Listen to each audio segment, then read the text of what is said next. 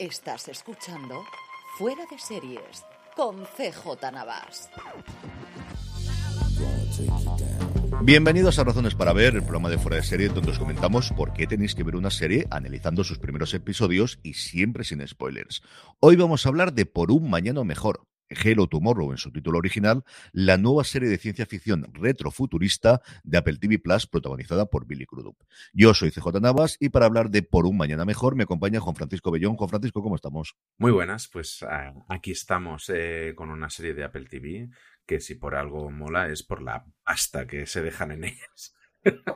Yo creo que podemos empezar por ahí, y es que quién nos lo iba a decir cuando hace cuatro años hacían Carpool Karaoke y hacían ese mm, reality rarísimo de las aplicaciones que tendríamos una cadena que ha ganado dos veces seguidas el Emmy Mejor Comedia con Ted Lasso, el Oscar por Coda y que nos siga trayendo, yo creo que prácticamente todas las semanas están estrenando una cosita en los últimos tiempos, sea documental, sea película, sea serie o sea serie infantil y familiar, que tienen cosas muy interesantes allí en los últimos tiempos, eso sí, con subida de precio, ¿eh? que ya han subido los precios, que ya no es la plataforma más barata. Es que, eh, aunque no todo sea perfecto, o sea, es que siempre tienes algo interesante que estrenan y como mínimo le das la oportunidad porque dices, bueno, es que mm. por lo menos pastas han dejado segurísimo. Es que al final ves a todos los actores americanos diciendo que es que nadie paga como Apple.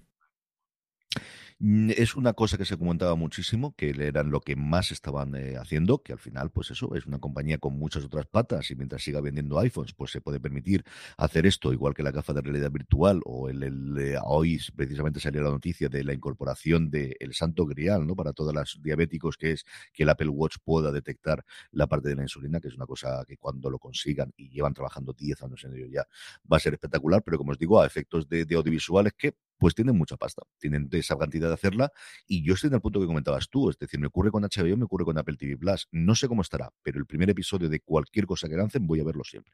Exacto. Y además con Billy Kudrup de, protagonista, que ya arrasó en The Morning Show, que yo en el momento creo que era en los primeros episodios, si no en el primero, aquel momento de ascensor en el que él gritaba mm. eh, eh, caos, la nueva cocaína, ya, aquel fue en plan, ¿qué, qué, quién es este?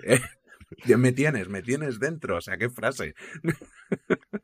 Yo, Crudup, lo primero que le recuerdo, seguro que lo he visto en alguna serie o en alguna película más, pero lo primero que le recuerdo es en la película de Watchmen, que yo soy un gran defensor de ella, que tiene todos los problemas, que tiene el final cambiado con respecto al cómic y todo lo que quieras, pero ya a mí me gustó muchísimo el papel que él hacía de, Doctor Manhattan en ese momento. Y mm. como dices tú, The Morning Show fue, yo creo que la gran revolución y la gran vuelta, porque es alguien que lleva trabajando toda la vida en Hollywood, y sobre todo para Apple fue el que le dio el primer gran premio, porque recordamos que ganó el Emmy precisamente por ese personaje secundario que tenía en The Morning Show cuando todo el resto se desinfló muchísimo, al menos en cuanto a premios.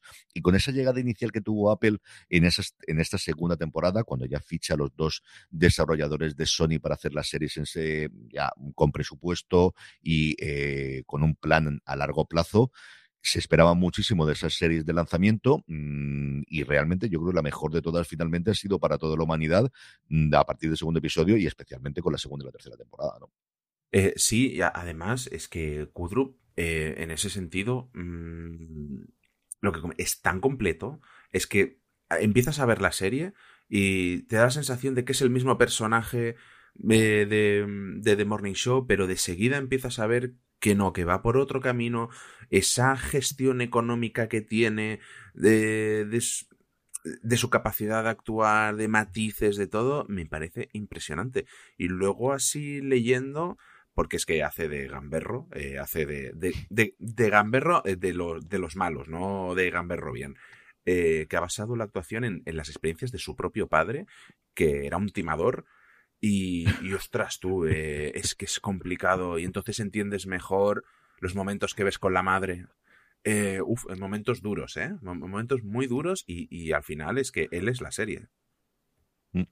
Yo creo que en los dos casos, y lo estamos comentando ya, y luego hablaremos un poquito de los creadores, que tienen una eh, trayectoria bastante curiosa, de la trama, que lo comentaremos con tranquilidad, de los protagonistas, más allá del personaje de Billy Crudup y a quien recomendamos la serie. Yo creo que a los dos nos ocurrió que lo que nos atrajo fue ciencia ficción con Billy Crudup, porque eso fue mi reacción. Es decir, no sabía nada del proyecto, vi el anuncio del tráiler y dije, estoy totalmente dentro. Pero es que además el diseño de producción es que es espectacular. Es que cómo está pensado todo. O sea, estamos en una especie de Estados Unidos alternativo, inspirado en ese futuro imaginario que había en la década de los 50, eh, muy inspirado en... Eh, claro, a mí lo primero que me vino a la cabeza fueron los supersónicos, y, el Tex Avery Show, aunque un poquito menos porque he visto menos ya por edad.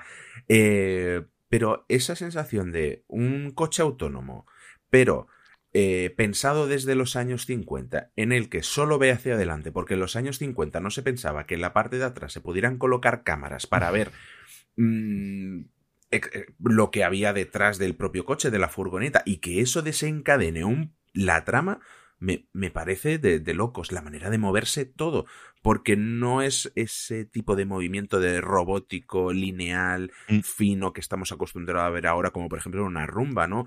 Todo tiembla, todo se tambalea y es como estaba en aquella época. Seguro que mucha gente recuerda haber visto en películas, en series, aquellas ferias que se hacían en los años 50, 60 en Estados Unidos, en el que se imaginaban cómo iba a ser el futuro, pues es ese rollo. Eh, si eso hubiera existido de verdad, los viajes a la Luna hubieran ido, ido más allá súper rápido, cómo avanzó la tecnología, los televisores, eh, los faxes, que me flipa, porque claro, no pensaban en que hubiera teléfonos móviles, entonces lo que ha evolucionado es el fax y el teléfono fijo. Me, me parece de locos. Vamos a hacer como hacemos siempre en Razones para Ver, poner el tráiler. Es cierto que este, a diferencia de la gran mayoría de los de Apple, no está en español, solamente está en inglés, así que lo dejaremos un poquito para que lo podáis ver, pero nos sirve también de transición para pasar y hablar de los creadores, que me parecen unos tíos bastante interesantes, de toda esa parte del diseño de producción que comentaba a Juan hace un poquito, del resto de los personajes, de la trama y evidentemente a quien recomendamos que vea Hello Tomorrow, porque me cuesta horrores de verdad acostumbrarme a decir por un mañana mejor. Me he quedado con el título original es que me encanta el título con dos palabras y luego con el signo de admiración. Miren, esto los Yankees lo hacen muy bien. Es que mola mucho más. Este es el tráiler de Para un, Por un Mañana Mejor o Hello Tomorrow. No one here is not a dreamer. Not in a world like this, where you can have it all. We live with miracles at our fingertips. We got robots taking out the trash. We fly to the stars. And that's what I want for you and your families. That's the dream you all deserve. Soon you folks will be saying, wow, I love living on the moon. Remember, we're not just selling, we're changing lives. Congratulations on your new home in the stars. I've been thinking about moving up there. The moon might be nice. What about all them aliens? Well, there's no such thing.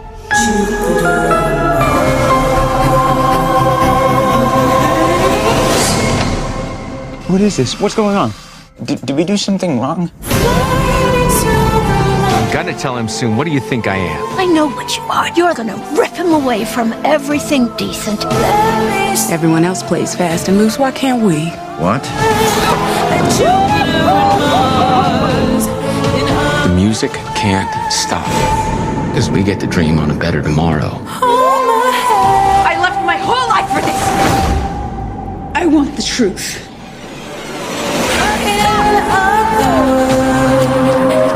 What are we selling here? I can't fix our problems.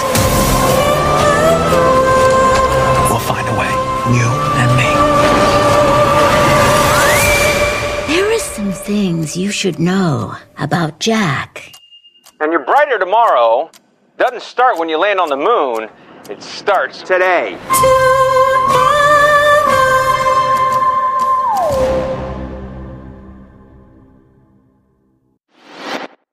Es que hasta la música, es que Fly Me to the Moon, mira que la hemos oído veces, pero yo esta versión no la he oído nunca. ¿eh? Eh, no, no, es, es maravillosa, es que, es que es imposible no ponerte a bailar un poquito, pero, y, y no, no solo la música, es que la introducción de la serie es corta, pero está tan bien hecha y te mete tan dentro de la serie y es todo tan fino el diseño, la producción en 3D, es maravilloso, maravilloso.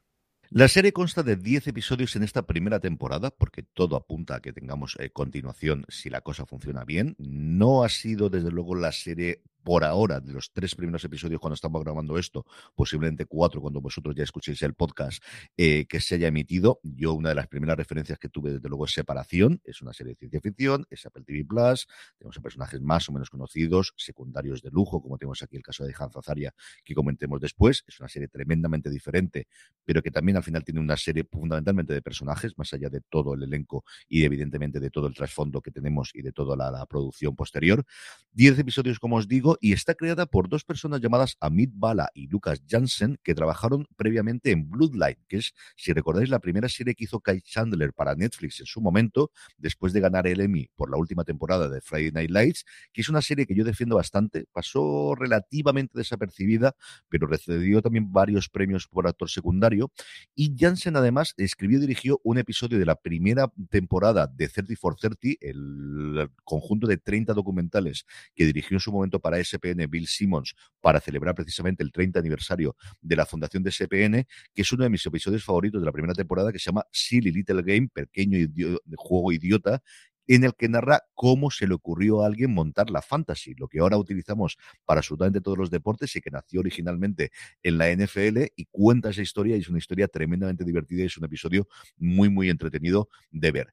La serie se la encarga de Apple TV Plus relativamente reciente, se la encarga en 2021, se la encarga en el 6 de mayo del 2021 y poquito tiempo después la tenemos así. Aquí una serie que nos cuenta la vida de una serie de vendedores, de vendedores de multipropiedad, con todo lo que eso conlleva en el imaginario común de qué es lo que tiene detrás un vendedor de multipropiedad, eso sí, en la luna. Y es que además en la luna, que cuando empiezas la serie es como algo reservado a los famosos y a las estrellas de cine. Entonces, claro, tú ves que algo ya ahí empieza a, no cuadrar. Sí que a lo mejor los primeros episodios eh, va un poquito lenta la trama, pero no dejas de preguntarte todo el rato. Eh, qué está pasando aquí detrás, porque este señor tiene una pinta de Elon Musk vendiendo motos que no puede con él, como que ahora que se está, hasta Steve Wozniak se está quejando de dónde está eh, mi coche automático que, que va solo. Cuando entramos en la serie y sin spoilers, sí hay uno bastante gordo al final del primer episodio que si leéis reviews americanas lo fusilan y no tienen ningún tipo de problema de hacerlo. En el tráiler yo creo que lo hacen bastante bien para no tenerlo. Lo que tenemos es un personaje principal interpretado por Billy Crudup, este Jack Billings, que decide ganarse la vida vendiendo, mm, eh, como os digo, casas en multipropiedad en la Luna y su equipo de colaboradores estrechos, de otros vendedores, y tenemos a gente como Hanef Wood, a, con gente como de Shannon Williams y sobre todo para mí Han Cazaria, que no solo es la voz de, hace muchísimo tiempo de Los Simpsons, sino sobre todo el protagonista de varias de mis series favoritas, incluida una sobre béisbol, que se me ha ido el nombre ahora mismo, pero que la buscaré, no te preocupes, ahora mismo mientras hablamos, que me fascinó y me parece de las mejores cosas. Y luego tenemos a Nicolas Podani como Joy Short, que es el nuevo personaje, el nuevo vendedor que quiere captar el personaje de Billy Crudup, y luego Alison Peel, que tiene un personaje paralelo en el con ha tenido una relación complicada con el personaje de Crudup. Eh, sí, eh, además que es que Frank Azaria eh, ya no es eh, de protagonista en series, es que donde salga, es que donde salga, el tío se come la pantalla siempre, es que es, es uno de aquellos personajes y, actores que es que tiene carisma, que es que llena la pantalla y, y a nada que haga ya, ya está bien hecho. sí que hay algún personaje, como el que comentas tú de la última incorporación, que quizás sea a mí el que menos me funciona, eh, pero en general creo que está todo el mundo bien.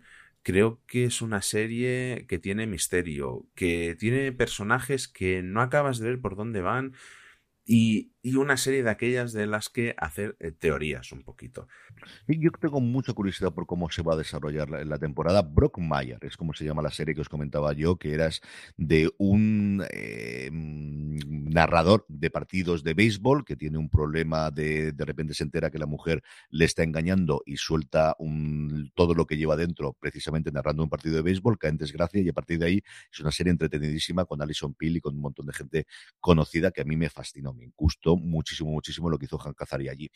Eh, hablemos un poquito, lo que lo hemos hecho ya del diseño de producción, porque es esos guiños constantes a mm, esperabas que fuese así, pues aquí tienes este puntito. Y ya no solamente es los coches eh, que vayan con magnetismo o que vuelen, sino tenemos de repente a alguien que despega, lo vemos en el tráiler, con un jetpack, que es lo que todos pensábamos que podríamos tener en algún momento dado para movernos personalmente. La persona que lanza los periódicos tradicional no va con una bicicleta normal, sino va con una moto que además sale directamente los periódicos. Y de esos constantemente tenemos guiños de ponerte una sonrisa a los labios. Las videollamadas, las videollamadas son con proyector, con proyectores que a mí no se me habría ocurrido en la vida, pero es, tiene todo el sentido del mundo. Eh, al final, las rumbas van, con, neumáticos. Eh, me, encanta eh, el, dictado de, el autodictado y que te va imprimiendo la hoja eh, que se va imprimiendo conforme tú le vas dictando. Pero claro, nadie había pensado en los asistentes de voz que podrían reconocer distintas voces y si suena un mensaje por el altavoz de otro sitio, te lo transcribe también y hay que volver a empezar. Es que son esos momentos que dicen, pero es que, madre mía, la de vueltas que le han dado para que todo cuadre y que todo tenga sentido este universo imaginado en los años 50. Y todo este universo al final lo que tiene, y yo creo que vemos en los primeros tres episodios y así se va a desarrollar la serie, realmente es un drama de personajes que a mí me recuerda muchísimo a Glenn y Glenn Rose. O sea, es esa imagen de gente que mueve dinero, que al final está de alguna forma convenciendo a la gente que va a tener un mañana mejor. Aquí sí que funciona muy bien para poder ganar su dinero y que cuando se quitan la corbata, que se ajusta automáticamente, como hemos visto también en el tráiler, Mm, vuelven a sí mismos y lo que ven son, bueno, pues pobres personas que intentan sobrevivir, que intentan ir adelante y que tienen esas relaciones humanas entre ellos, que yo creo que son la parte fuerte y la parte que al final te atrapa de la serie. La novedad de toda la escenografía nunca la pierdes, pero al final si la serie vas a seguir viendo los 10 episodios es porque tienes un drama de personajes como siempre ocurre en las grandes series. Sí, y además es que Kudrup está que se sale, está que se sale y creo que tiene un personaje muy, muy complejo eh, entre manos. Es que ves que siempre tiene esa sonrisa, pero ves que ahí hay una persona oscura y, una persona realmente oscura que cree que se puede de una alguna manera redimir fácilmente por cosas que ha obviado durante años. Mm, creo que está muy bien y tengo curiosidad por ver cómo sigue, la verdad. ¿A quién le recomendamos la, serie, Juan? Eh, vamos concluyendo ya. ¿Quién crees que puede ver Hello Tomorrow? ¿Quién crees que puede ver Por un Mañana Mejor? Y le puede gustar estos tres, cuatro episodios cuando escuchéis ya el podcast eh, disponibles en Apple TV Plus. Eh, al final, todo aquel que busque algo más de chicha en, en, una serie. Eh, que no sé, o sea, no, no creo que sea un pasatiempo ligero, una comedia facilona, sino alguien, si, cuando te quieres sentar a ver una serie y estar atento y estar pendiente un poquito de todo y con algo de chicha, algo de contenido y no solo a nivel de personajes, a nivel estético, algo, algo que sabes que está cuidado, eh, creo que alguien que disfrute de esas cosas es, eh, sería ideal. Yo creo que es una serie, desde luego, para todos los aficionados a la ciencia ficción, para todos los aficionados a los dramas del HBO. Es una serie que encajaría perfectísimamente dentro de HBO, la ves clarísimamente. Es una serie que al final tiene episodios relativamente cortos por lo que tenemos últimamente, que nos vamos a la hora, hora y pico. Aquí eso no va a ocurrir. Tenemos 30, 32 minutos, que lo recordar de memoria ahora mismo, porque lo vi, es cierto que los tres primeros hace ya un poquito de tiempo. Y luego, si os gustan las buenas interpretaciones, aquí tenéis para elegir, empezando por Billy Crudup, que está estelar, pero es que todos los secundarios yo creo que están muy, muy bien, incluyendo el que Juan Fran lo que me acabo de convencer, pero a mí la verdad es que no me acaba de desagradar. Creo que tiene, ese yo creo es el personaje más complicado de encajar de todo lo que tiene la serie. Sí, y, y al final, por ejemplo, yo os lo digo, es la serie ideal para mi mujer, porque mi mujer siempre dice, quiero algo que esté bien, pero es que no me quiero dormir viendo una hora o una hora y media. Es que es serie ideal. Llego cansado de trabajar, quiero ver algo con chicha. No soy el tipo de persona que se pondría a ver pues un reality o algo así porque quiero ver algo que me llene un poquito más. Bueno, otro tipo de contenido, no es que lo otro esté mal. Eh, pero algo cortito y rápido. Y creo que es serie ideal. Pues hasta aquí ha llegado estas razones para ver de Por un Mañana Mejor, Hello Tomorrow. Juan Francisco Bellón, mil millones de gracias por haber hablado conmigo de estos 20 minutitos de esta serie de Apple TV Plus.